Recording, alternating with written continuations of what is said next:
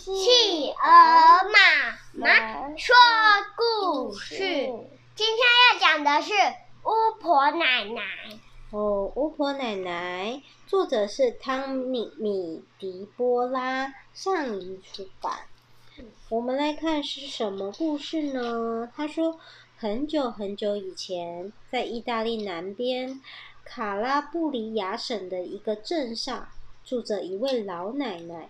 大家管她叫做巫婆奶奶。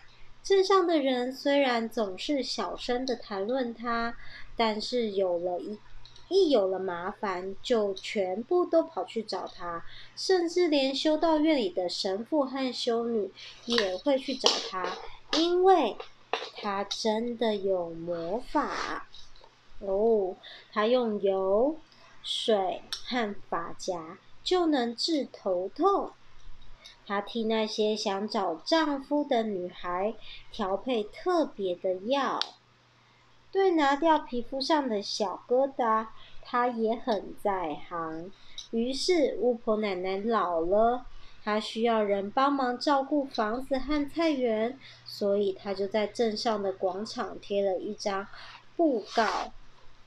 于是她迷迷糊糊的，哦，哦，贴了一张布告，哦于是他迷迷糊糊的大个儿安东尼就跑来找他。啊，安东尼，巫婆奶奶说：“你要打扫房间，清洗碗盘，你要割菜园里的草，采收蔬菜，你要喂羊，帮他挤奶，还要提水。你做这些活的代价是一个睡觉的地方。”三顿饭和三个铜板，啊！大个儿安东尼说：“哇，太好了！”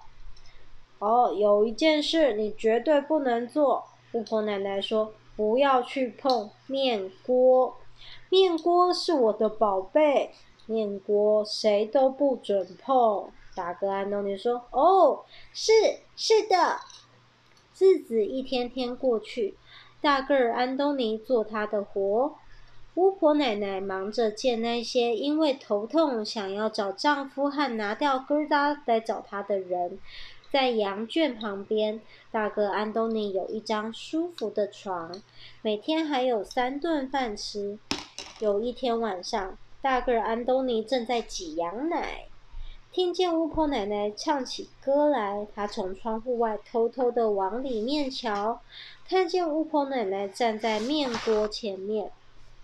巫婆奶奶唱：面锅面锅快泡儿，煮锅热乎乎的香面条，我的肚子饿得不得了，煮煮锅面条让我吃个饱。唱着唱着，面锅就起泡了，水滚了，突然间就煮成一锅热腾腾的面条了。随后巫婆奶奶又唱。够了，够了，面锅别煮了，又香又热的面条儿已经够我饱。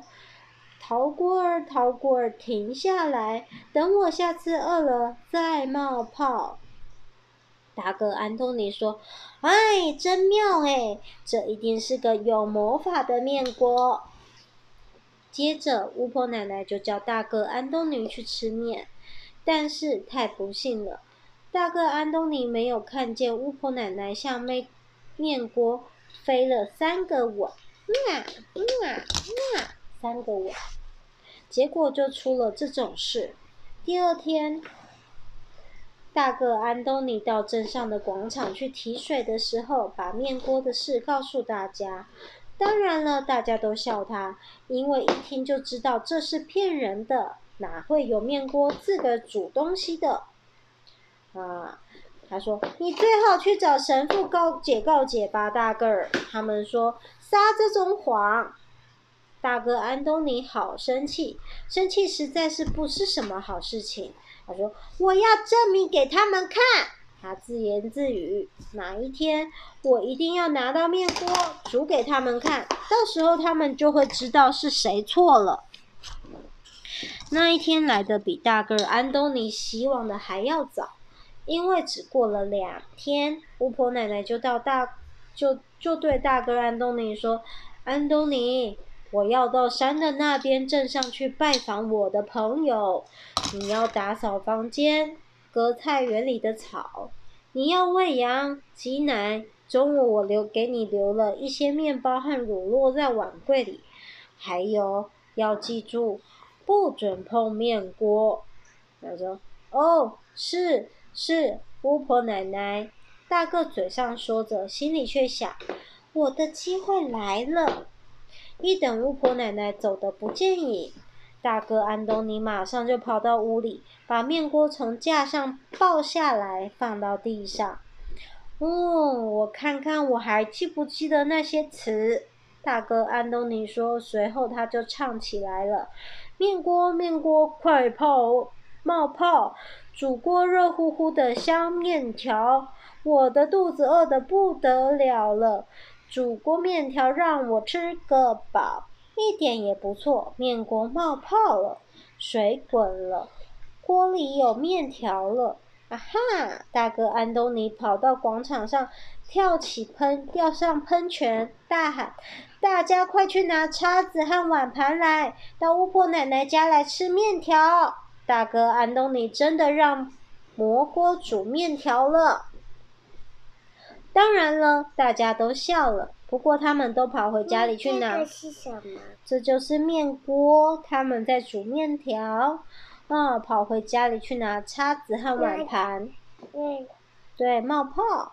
嗯，而且一点也不错。他们回到了巫婆奶奶家里的时候，面条正要从锅里漫出来。哇，面条满出来了。大哥安东尼真了不起，他舀起面条，装满了一个个的碗盘。全镇的人，连修道院的神父和修女都来吃了。面条还是多的吃不完，有些人还来回要了两三趟。然而面锅一直没有空过。等到大家吃饱了，大哥安东尼就唱。够了，够了，面锅别煮了，又香又热的面条已经够我吃了饱了。陶锅，陶锅，停下来，等我下次饿了再冒泡。可是，天哪，他没有飞那三个吻。他走出去接受大家的欢呼，并且鞠了一个躬。他只顾忙着听每一个人对他的恭维，却没有注意到面锅还在冒泡，不停地煮着。直到修道院来了一位修女，说：“哦，大哥，大个儿，你看，面条正从锅里流出来，不但巫婆奶奶的房屋到处都是，而且漫到门外来了。”大个安东尼冲进屋里，大声念那些词，可是面锅还是不停的冒泡泡。他把面锅从地上提起来，面条还是不停的往外流。大个安东尼抓起面锅，往面盖住锅盖，盖住面锅，坐在锅盖上。可是面条把锅盖连同大个安东尼顶了起来，摔到地上。停！停！大个儿安东尼大喊，可是面条不肯停。要不是有人抓住可怜的大个儿安东尼，他就会被面条淹没。面条已经把整个小屋子塞满，又钻出了窗口，穿过大门来。可是面锅还是不停的煮着。镇上的人开始担心了，他们大叫：“大个儿，快想想办法！”大个安东尼又唱了一遍魔法歌，可是没有那三个飞吻，怎么唱也没用。这时候，面条已经漫到路上了，镇上的人都拼命往前逃。我们必须，哦哟，妹妹你还好吗？